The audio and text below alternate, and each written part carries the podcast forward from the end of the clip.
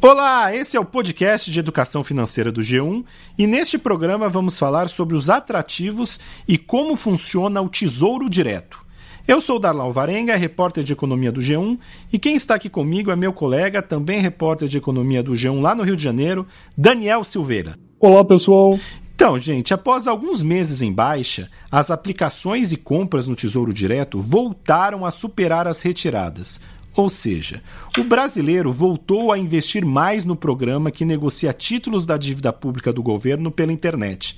Mas como funciona o Tesouro Direto? Quais são os títulos que são oferecidos lá? Qual tem sido a rentabilidade? O que tem explicado essa maior procura por essa opção de investimento? São essas as perguntas que a gente vai tentar responder aqui neste programa.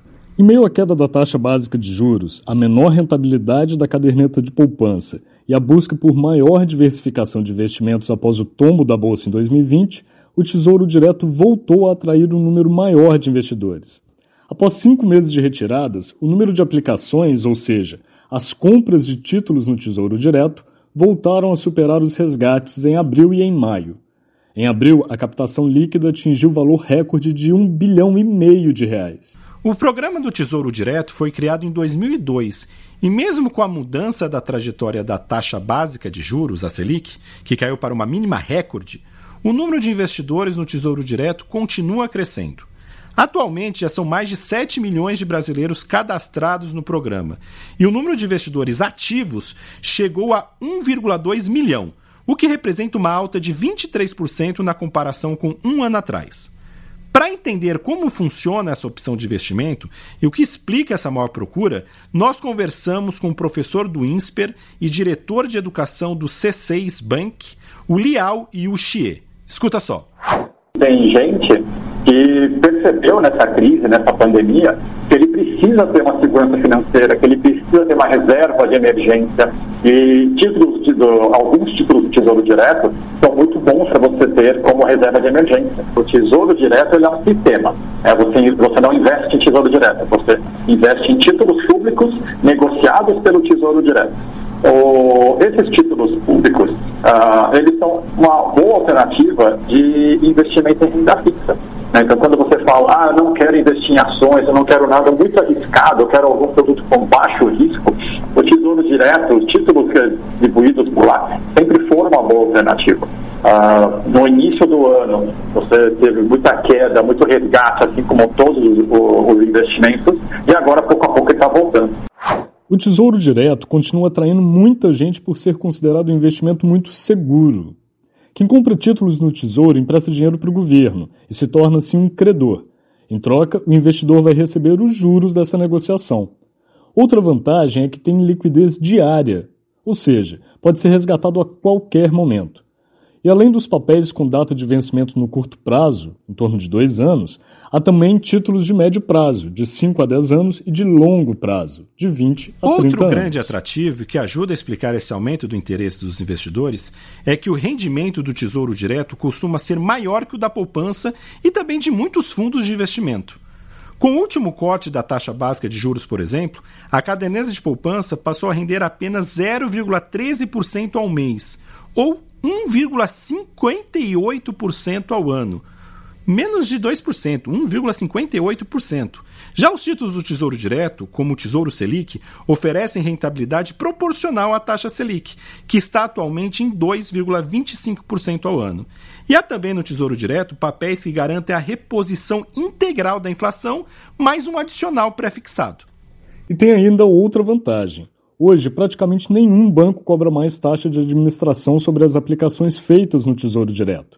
Os investidores precisam pagar apenas a taxa de custódia, cobrada pela Bolsa de Valores, a B3, que é de 0,25% ao ano. E para investir é relativamente simples. O valor mínimo para investimento é de apenas 30 reais. Para começar o investimento, basta ter acesso à internet e fazer um cadastro em um banco ou corretora, como explica o professor Leal no sistema da bolsa, ele só, ele só é vendido por meio de corretoras de valores. Então a pessoa tem que abrir uma conta numa corretora de valores. Aberta essa conta na corretora de valores, ele vai escolher quais títulos, uh, qual título ele tem interesse. E aí dentro do Tesouro Direto, você tem alguns títulos diferentes, o, no que, que eles diferem? Eles diferem em prazo e eles diferem em rentabilidade. Tá? Então você pode ter títulos curtos, curtos de poucos anos, e várias décadas de vencimento. Tem título lá que vence 2055, por exemplo.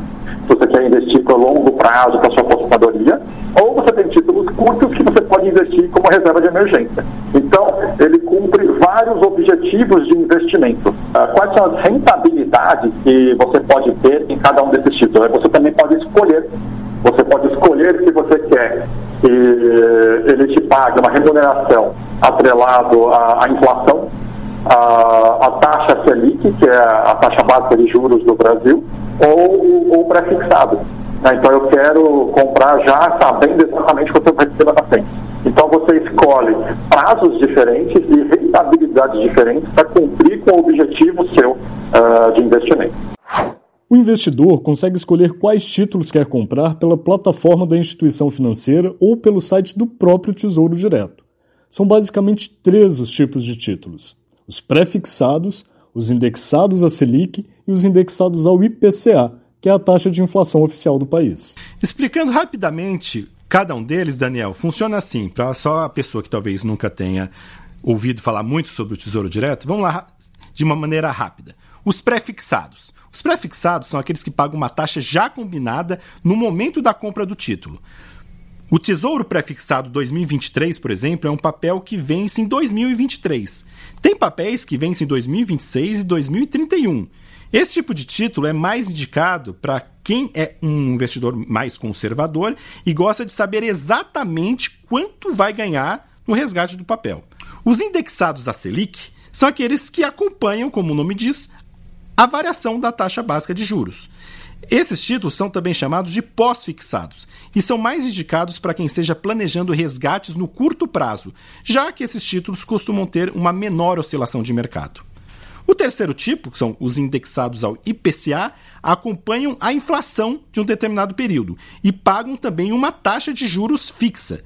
Esses títulos são indicados para quem se preocupa em se proteger da inflação e, por terem os prazos mais longos, são recomendados para investimentos de longo prazo, como aposentadoria. E atenção, independente do título, é muito importante ter em mente que o retorno no valor contratado só é garantido se o investidor esperar a data de vencimento do papel. No caso de venda ou resgate antecipado do título, a rentabilidade vai variar sempre de acordo com as condições de mercado. Os preços dos papéis do Tesouro Direto variam diariamente.